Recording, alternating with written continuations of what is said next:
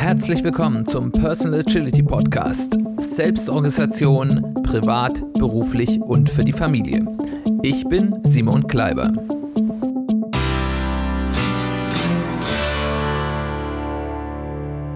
Herzlich willkommen zu einer weiteren Folge des Personal Agility Podcast. Schön, dass du eingeschaltet hast. Schön, dass du wieder dabei bist.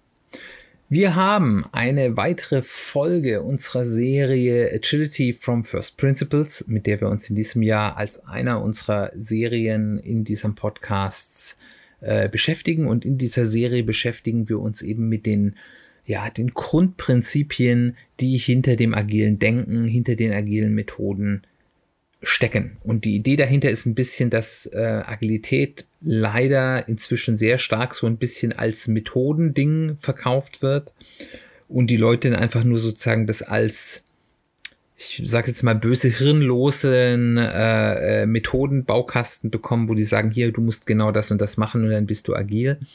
Äh, aber eben häufig gar nicht mehr lernen, was, warum das denn so gemacht ist, was denn so die Prinzipien dahinter sind. Und ähm, ein Ansatz, den ich eben auch im regulären Arbeitsagilitätsumfeld mache und den ich aber auch für die persönliche Agilität sehr wichtig finde, ist, ähm, dass ich eben sage, es ist viel sinnvoller, den Leuten wirklich die Grundlagen nahezubringen, weil die Leute dann wirklich im, in der Lage sind zu begreifen, ähm, warum manche Dinge Sinn machen und es Sinn macht, manche Dinge auf bestimmte Art und Weisen zu tun und man dann eben viel eher die Chance hat, dass gute Agilität umgesetzt wird und eben nicht so pseudo, ähm, ja, was man so der Bad Agile nennt, so ein bisschen diese Feigenblatt-Agilität, die zwar, wo man zwar ein paar Post-its an die Wand klebt, aber äh, es mit den Grundzügen und den Werten an Agilität relativ wenig zu tun hat. Wir haben uns bis jetzt schon unterhal äh, unter, ja, beschäftigt mit den Themen Wertorientierung, Flussorientierung und Menschenzentriertheit und heute soll es um das Thema Fokussierung oder Fokus gehen. Es gibt ja so die Redensart, wer alles macht, macht nichts. Und das ist so quasi die Grundformel, die dahinter steckt, warum es wichtig ist, sich zu fokussieren. Es gibt eine mathematische Übersetzung dieser Redensart, die heißt Little's Law, kommt aus der Warteschlangentheorie, ähm, hatte ja ursprünglich ein bisschen anderen Einsatzzweck, aber weil es eher hier um Wartezeiten geht, aber sie lässt sich genauso, wenn man sie ein bisschen umdreht, dann eben auch für das Thema Fokussierung nutzen. Ähm, und es ist eine mathematische Gesetzmäßigkeit, also etwas, was mathematisch bewiesen ist, also nicht irgendwie eine Idee, sondern etwas, was sehr fundiert, ja, nachgeprüft und nachgehalten wurde und äh, auf das man sich verlassen kann und das eigentlich auch immer wieder mit natürlich einer gewissen Schwankungsbreite, die die Realität eben mitbringt in so einem Modell, ähm, auch zutrifft. Und die Little's Laws sagt in der Umformung, wie sie für uns relevant ist, die Durchlaufzeit einer Aufgabe durch ein beliebiges Arbeitssystem ergibt sich aus dem durchschnittlichen Work in Process, also wie viele Aufgaben gleichzeitig bearbeitet werden, geteilt durch den Durchsatz, also wie lange ich im Durchschnitt brauche, eine Aufgabe, äh, nein, wie viel Einheiten ich sozusagen äh, in einer Zeiteinheit ja durchprozessiere. Warum sollten wir beim agilen Arbeiten darauf achten, dass die Aufgaben, die wir machen wollen, eine kurze Durchlaufzeit haben, weil das ist das, worauf wir dann nachher, wenn wir uns das Law anschauen, hin optimieren. Wir möchten dorthin kommen, dass wir eine kürzere Durchlaufzeit unserer Aufgaben haben. Das hat, da gibt's drei Gründe, warum eine kurze Durchlaufzeit in einem agilen Umfeld oder wenn ich eben in einem Umfeld bin, wo ich nicht sehr genau weiß, was ich tue und ich ein gewisses Maß an Volatilität und Ungewissheit habe, eben in einer VUCA-Welt, äh, gibt es drei wichtige Punkte. Erstens, ich habe eine schnellere Wertgenerierung. Das heißt, je schneller eine Aufgabe, die ich anfange, auch fertig wird, desto früher generieren wir Wert, den wir dann langfristig wieder nutzen können, um mehr Wert zu generieren. Zinseszinseffekt. Äh, das heißt, wir können den generierten Wert schon nutzen, während wir bei einer langen Durchlaufzeit länger darauf warten würden und dort Zeit verlieren, in der wir den Wert bereits nutzen können. Das zweite ist, wir haben bei kürzeren Durchlaufzeiten häufiger die Möglichkeit, sich umzuentscheiden, ohne Arbeit dabei wegzuwerfen. Das ist das, was man unter Agilität versteht. Also die Möglichkeit, schnell zu reagieren, ohne dass man halbfertige Arbeit dann quasi als Verschwendung loswerden muss. Und das dritte ist nochmal eine ganz praktische Geschichte. Wenn ich kürzere Durchlaufzeiten von Teilaufgaben habe, dann oder von Aufgaben habe, habe ich ein viel besseres Gefühl darüber, wie man denn vorankommt. Also das ist jetzt in der persönlichen Agilität vielleicht nicht ganz so offensichtlich, auch wenn es da auch seine Wichtigkeit hat, aber ansonsten, wenn man halt irgendwie bei so einem Team ist und die haben ganz viele Dinge, an denen sie gleichzeitig arbeiten und sagen, ja, ja, ich arbeite und ich arbeite und ich arbeite und es wird nie was fertig, dann habe ich überhaupt kein Gefühl dafür, ähm, sind denn jetzt hier diese 20 Aufgaben, an denen die arbeiten, alle kurz vor der Fertigstellung oder alle noch irgendwie noch fast nichts fertig? Ähm, und dadurch, dass eben immer an was gearbeitet werden kann, weil wir ja ganz viele Dinge in Arbeit haben, muss auch nichts fertig werden. Der Druck, dass was fertig wird, wird viel geringer und ich habe viel weniger Gefühl dafür, wo ich stehe. Wenn ich nur zwei Dinge gleichzeitig tue, dann muss ich zwangsweise irgendwann fertig werden. Und wenn nichts fertig wird, dann weiß ich, okay, ich habe hier ein Problem und nicht, das ist halt der Gang der Dinge. Wenn wir uns jetzt Little's Law anschauen, Durchlaufzeit gleich Work in Process geteilt durch Durchsatz, habe ich zwei Möglichkeiten, die Durchlaufzeit zu senken. Das eine ist, ich erhöhe den Durchsatz, also known as ich arbeite schneller. Das kann ich eben dazu tun, eben wie gesagt, schneller arbeiten, ich kann skalieren, ich kann mir zum Beispiel Gehilfen anstellen, die mir helfen, die Dinge umzusetzen. Ich kann automatisieren, um bestimmte Dinge durchzuführen. Das sind alles sehr gute Dinge, die wir hier auch immer mal wieder empfehlen. Aber den Durchsatz zu erhöhen ist relativ schwierig, meistens kostenintensiv und auch nur mittel- bis langfristig zu erreichen. Die andere Möglichkeit, die ich habe, um die Durchlaufzeit zu senken, und zwar genau im gleichen Maße, ist, ich verringere die Work in äh, äh, Progress Zahl, also wie viel Aufgaben ich gleichzeitig bearbeite. Also known as als Fokussierung. Das kann ich, wenn ich das will, in den allermeisten Fällen sofort tun. Ich habe da keine großen Vorlaufzeiten. Ich sage einfach, ich arbeite jetzt nur noch an drei, an zwei, vielleicht nur noch an einer Sache. Und das Gute ist, ich habe dabei relativ wenig Downside, auch wenn das erstmal schwierig klingt. Ich habe relativ wenig Nachteile davon. Mein Durchsatz senkt dadurch nicht Sogar im Gegenteil, wie wir gleich noch sehen werden. Er wird wahrscheinlich vielleicht sogar dadurch steigen. Auch obwohl wir den Durchsatz gar nicht bewusst steigern mit dieser Maßnahme. Das kann nur in einem Ausnahmefall passieren, wenn wir in unseren Aufgaben nicht beeinflussbare Wartezeit haben. Also wenn man jetzt zum Beispiel sagt, okay, ich habe hier mehrere Aufgaben und ich kann da was tun und dann muss ich warten, dass die im Backofen gebacken werden, ähm, dann kann es sinnvoll sein, eine zweite Sache gleichzeitig zu machen, wo ich dann sage, okay, während ich darauf warte, dass die fertig gebacken werden, kann ich schon eine andere Aufgabe durchführen. Das ist die einzige, der einzige Punkt, wo ich durch ein maximales Senken der Work in Progress Zahl auf eins sozusagen einen Nachteil hatte. Das heißt, wenn ich einen solchen Fall habe, kann sein, dass es vielleicht ich nicht ganz auf eins senken kann, aber vielleicht auf zwei oder drei Dinge, die ich gleichzeitig mache. Aber auf jeden Fall habe ich eigentlich immer einen Vorteil, wenn ich von zehn Dingen, die ich gleichzeitig mache, auf drei oder vier senke. Und wenn man sich das anschaut, erhöhe ich dadurch, in dieser Formel erhöhe ich dadurch die, nein, ich senke die Durchlaufzeit, also ich erhöhe die Geschwindigkeit, mit dem Dinge dann wirklich fertig werden, enorm. Man sollte also beides tun. Das ist beides gut. Es ist gut, den Durchsatz zu erhöhen. Und es ist gut zu fokussieren. Aber mit dem Fokussieren habe ich den viel günstigeren und viel schnell wirkenden Aspekt.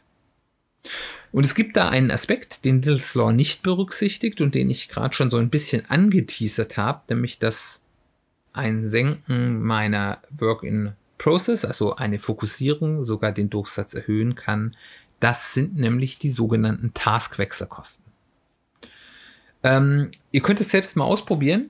Nehmt euch mal irgendwie drei oder vier Namen von Menschen aus eurem Umfeld, vielleicht euren Familienmitgliedern oder euren Kollegen oder euren besten Freunden und nehmt euch eine Stoppuhr und dann stoppt ihr euch mal selbst, wenn ihr diese Namen einfach auf ein Blatt Papier schreibt. Ganz normal. Vier Namen ganz normal aufschreiben. Und dann macht ihr einen zweiten Durchgang und da macht ihr genau das gleiche, aber ihr schreibt erst jeden ersten Buchstaben eines Namens, dann jeden zweiten Buchstaben eines Namens, dann jeden dritten Buchstaben eines Namens und so weiter und so fort, bis ihr alle Namen geschrieben und ihr werdet feststellen, ihr werdet bei dem zweiten Durchlauf deutlich länger brauchen. Was hier passiert ist, ihr habt Taskwechselkosten. Das heißt, ihr müsst zwischen Name zu Nachname, äh, von Name zu Name umschalten. Und das braucht Zeit, das braucht Gehirnkapazität. Und das ist natürlich bei komplexeren Aufgaben viel stärker. Ihr müsst erstmal, wenn ihr etwas unterbrecht, um etwas anderem weiterzuarbeiten, ihr müsst erstmal euren Stand in irgendeiner Form sichern. Je nachdem, was für eine Aufgabe das ist, ist, dass ihr, ihr müsst euch aufschreiben, wo ihr wart oder ähm, äh, irgendwas zu irgendeinem Start, ja, Punkt zu bekommen, wenn ihr eine physische Aufgabe macht, wenn ihr irgendein Werkstück in eurer Drehbank habt, dann müsst ihr das aus der Drehbank ausspannen und ins Regal stellen, wie auch immer. Also ihr müsst eine Aufgabe irgendwie erstmal verstauen.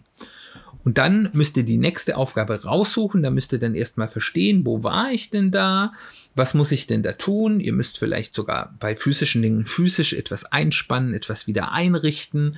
Ähm, Rüstzeiten nennt man das in der Industrie oder eben bei einer geistigen Aufgabe, ihr müsst erstmal wieder reinkommen, ihr müsst mehr wieder die Fäden, die ihr da lose liegen lassen habt, wieder finden und wieder zusammenknüpfen und das kostet alles Zeit. Und ähm, das ist gar nicht so wenig. Es gibt da die sogenannte Weinberg-Tabelle von, von Task- oder Projekt-Switching-Kosten oder, oder Verschwendung, die dort passiert, die sich mal angeschaut hat und es so ungefähr gemittelt hat. Ich glaube, das ist keine sehr exakte Wissenschaft, aber es kommt ganz gut schon hin. Wie viel, wenn ich, wie viel Themen gleichzeitig bearbeite, und da ging es in erster Linie darum, bei Leuten, die in mehreren Projekten eingesetzt werden, das war die Ursprungsüberlegung, aber das lässt sich sehr gut übertragen. Wie viel Zeit bleibt denn dann eigentlich noch für die eigentliche Arbeit und wie viel geht für diese Task-Switching-Kosten verloren? Und das ist ganz eindrücklich. Das erste ist einfach, ich bin nur an einer Sache dran, in einem Projekt, dann kann ich 100% für diese Sache einsetzen. Wenn ich an zwei Themen gleichzeitig bin, dann, so wurde das ermittelt und ich halte das für sehr realistisch, kann ich ungefähr pro Thema, pro Projekt 40 Prozent meiner Arbeitskraft einsetzen. Und 20 Prozent gehen als Taskwechselaufwendungen verloren. Bei dreien sieht es schon deutlich weniger schön aus. Da sagt Weinberg hier 20 Prozent pro Projekt, also 60 Projekt, 60 äh, Prozent zusammen, die ich auf diese drei Themen verwende und 40 Prozent bereits meiner Arbeitszeit gehen verloren für Taskwechsel. Und das nimmt zu und zu und ich finde dann das drastische Beispiel, was aber noch im realistischen Bereich ist, ist, wenn ich fünf Themen gleichzeitig mache. Und das ist ja nicht ungewöhnlich, dass man mal fünf Dinge gleichzeitig machen muss, sich um fünf Dinge gleichzeitig kümmern. Und auch in Unternehmen ist es nicht ungewöhnlich, dass Leute, gerade Kinohautträger, an fünf Projekten gleichzeitig arbeiten. Und da sagt Weinberg, im Endeffekt habe ich noch fünf mal fünf Prozent, also insgesamt nur 25 Prozent der Leistungsfähigkeit, die ich noch effektiv arbeite und 75 Prozent, das muss man sich mal vorstellen, der Arbeitskraft geht verloren für nichts und wieder nichts. Und da sieht man relativ schnell, dass sich die Unbequemlichkeit, die Fokussierung mit sich bringt, sehr schnell sehr lohnt. Und dabei muss man sich eben auch bedenken, je komplexer eine Aufgabe, desto kostspieliger sind jede Form von Unterbrechung. Und dazu gehört eben auch Taskwechsel.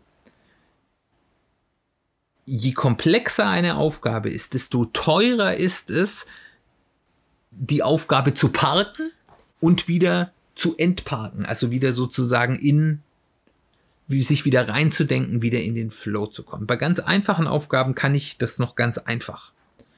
Ähm, das kostet mich auch Zeit, aber das ist noch relativ einfach. Und je, je äh, komplexer eine Aufgabe ist, desto teurer ist jede Form der Unterbrechung. Das ist ja auch der Grund, warum man, haben wir auch schon drüber gesprochen im Rahmen des Podcasts, Deep Work so eine wichtige Sache ist. Das ist, wenn man die richtig dicken Bretter bohren will, muss man sich Umgebungen schaffen, wo man ungestört an einer Sache arbeiten kann, ohne Unterbrechung. Und dazu gehört eben dann auch, dass man sich dann nur auf diese Aufgabe fokussiert und die idealerweise auch fertig bringt, zumindest bis zu einem Punkt, wo die Komplexität reduziert ist und sich dann eine solche Aufgabe sinnvoll parken lässt oder wo sie, wenn wir agil das Ideal denken, eben auch schon Wert generiert und wir einen Punkt haben, wo wir sagen, da machen wir weiter oder eben auch nicht ein Wert ist generiert. Was bedeutet das jetzt für persönliche Agilität?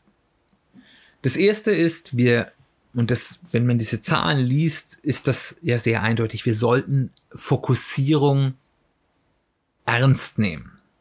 Das ist, man, man denkt das häufig, ja, okay, ja, ich sollte vielleicht nicht so viel gleichzeitig machen, aber man sollte das sehr ernst nehmen. Das ist eine sehr mächtige und eigentlich sehr günstige Waffe in unserem Köcher, wenn es darum geht, wie wir besser und effektiver unsere eigenen Ziele umsetzen. Das heißt, so wenig wie irgendwie sinnvoll möglich ist, gleichzeitig machen. Sich da wirklich rannehmen und sagen hier, was ist, wie viel kann ich wirklich realistisch gleichzeitig machen? In der persönlichen Agilität wird es selten wirklich nur eine Sache sein, allein aus Balancegründen. Aber ähm, ich sollte das so weit wie möglich runterfahren. Das zweite ist, ich sollte mich auf allen Ebenen fokussieren.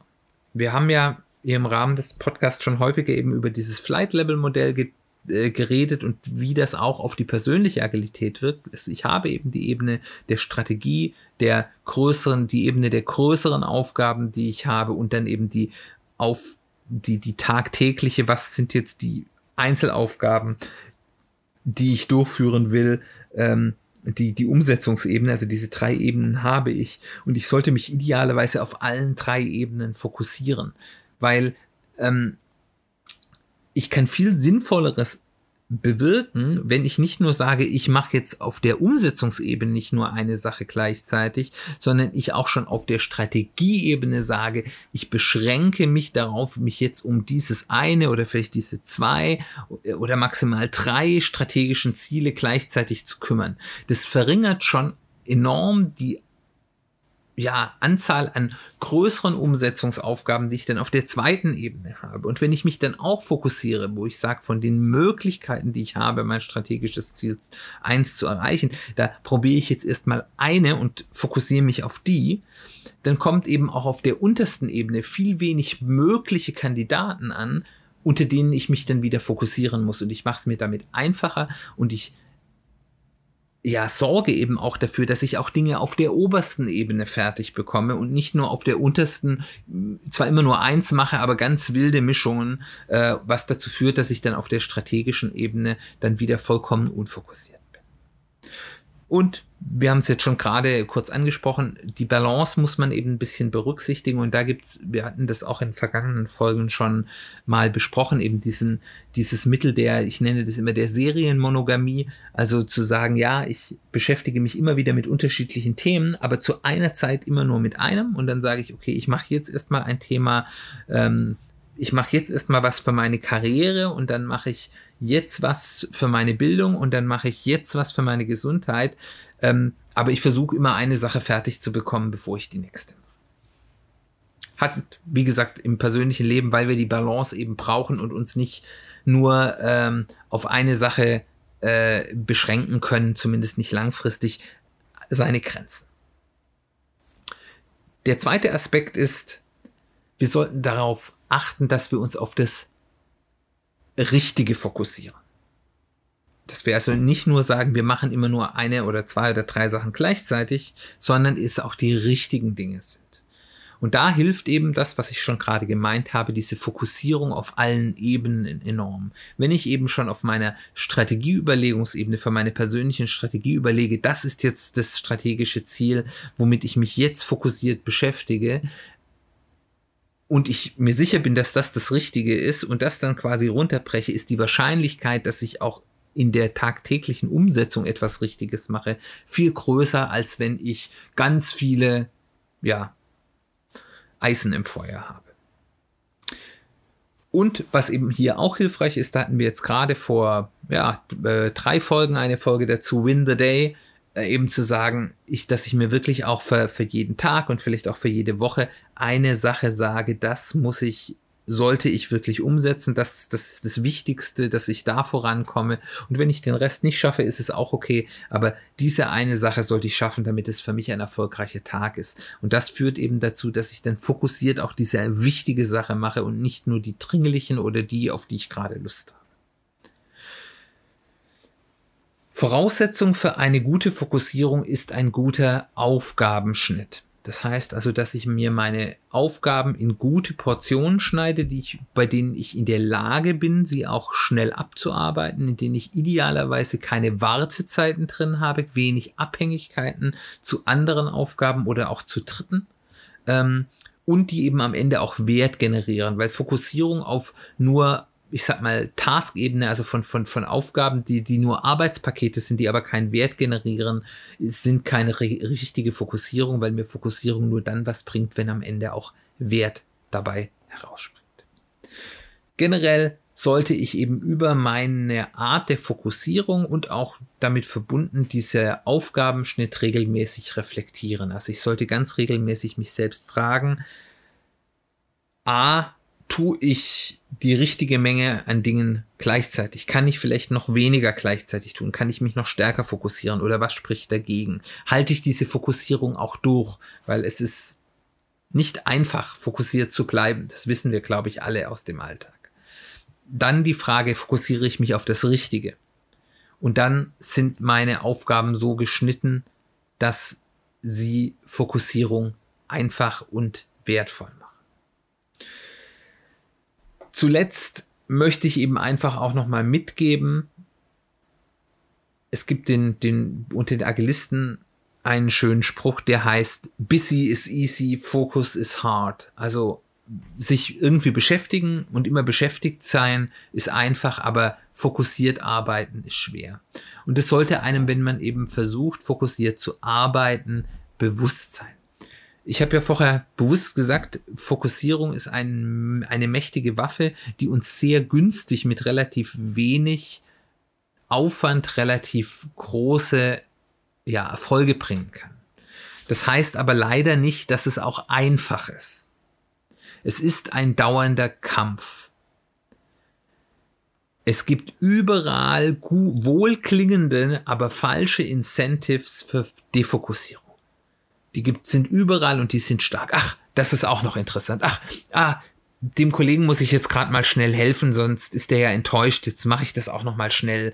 Äh, ja, der hat mir kürzlich auch einen Gefallen getan. Ähm, ja, wenn ich das jetzt nicht auch jetzt starte, dann äh, kriege ich das ja nie fertig. Deswegen muss ich das jetzt gleichzeitig starten, obwohl ich das andere noch nicht fertig habe. Das klingt alles gut, das klingt alles einleuchtend, das ist aber fast alles falsch.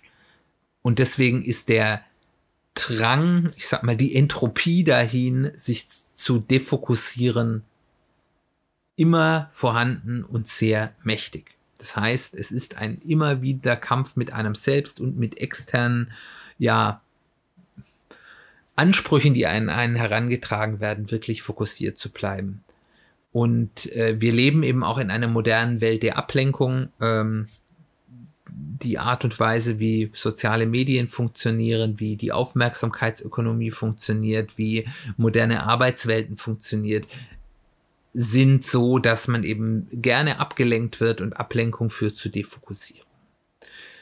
Also man sollte hier nicht mit der Erwartung hingehen, ich sage jetzt, ich fokussiere mich und es funktioniert super, sondern geht mit der Erwartung rein, ich versuche mich jetzt zu fokussieren und tue da mein Bestes und ich werde wahrscheinlich scheitern und immer wieder scheitern. Aber solange ich es merke, dass ich scheitere und mich immer wieder selbst dann zurechtrücke und sage, hier, nee, das ist jetzt eine Aufgabe zu viel, jetzt wieder fokussieren, dann wird das auch irgendwann zu einer Gewohnheit und damit wird es auch immer leichter und das Verständnis auch von Menschen von außen, die an etwas herantragen, wenn die sehen, ja, okay, der macht es vielleicht jetzt nicht sofort, aber ich krieg's trotzdem schnell, ähm, wächst dann auch und das macht es für mich auch einfacher. Ich denke, das ist ein schöner, diese Worte der Warnung sind ein schöner Abschluss für unsere Folge zum Thema Fokussierung. Ich hoffe, ähm, das war sowohl auf der theoretischen Ebene, weil ich das eine ganz wichtige theoretische Grundlage der Agilität auch halte, als auch auf der praktischen Ebene, wie kann ich das in der persönlichen Agilität umsetzen, wertvoll für dich. Ich würde mich freuen zu hören, was dir das bringt. Wenn du da Feedback hast, komm gerne auf mich zu, über E-Mail, über soziale Medien, über die Website des Podcasts www.personal-agility-podcast.de da gibt es zu jeder Folge einen Blogpost und da gibt es eine Kommentarfunktion. Auch da kannst du mit mir in Kontakt treten. Ich freue mich immer von euch zu hören. Wenn es dir gut gefallen hat, was ich hier erzählt habe, was ich hier vermittle, freue ich mich total, wenn du mich weiterempfiehlst im Bekanntenkreis, im Freundeskreis, im Familienkreis, im Kollegenkreis oder auch über soziale Medien. Das hilft mir einfach ein bisschen sichtbarer zu werden, ähm, dass andere Leute das hören, was ich zu erzählen habe. Und wenn du das gut findest, was ich erzähle, äh, zu erzählen habe, dann willst du das ja vielleicht auch anderen zukommen lassen. Ebenfalls hilft mir, mehr Leute zu erreichen, wenn du mir ein Review hinterlässt, entweder auf der Podcasting-Plattform deiner Wahl, wenn es dort eine Review-Funktion gibt, oder auf Apple Podcasts, iTunes. Das wäre eine total tolle Hilfe für mich und diesen Podcast. Das würde mich sehr freuen. Dann bleibt mir nur nochmal Danke zu sagen, dass du eingeschaltet hast und noch einen kleinen vor, eine kleine Vorschau zu geben. Das nächste Mal werden wir uns wieder in unserer Serie zum Thema Selbstcoaching mit der Selbstcoaching-Methode der Lebenslinien befassen. Das finde ich eine ganz, ganz spannende Methode, die wir auch schon ein oder andere Mal hier im Podcast angesprochen haben. Von daher freue ich mich, wenn du das nächste Mal wieder dabei bist. Schön, dass du dabei warst. Wir sehen uns oder wir hören uns bald wieder.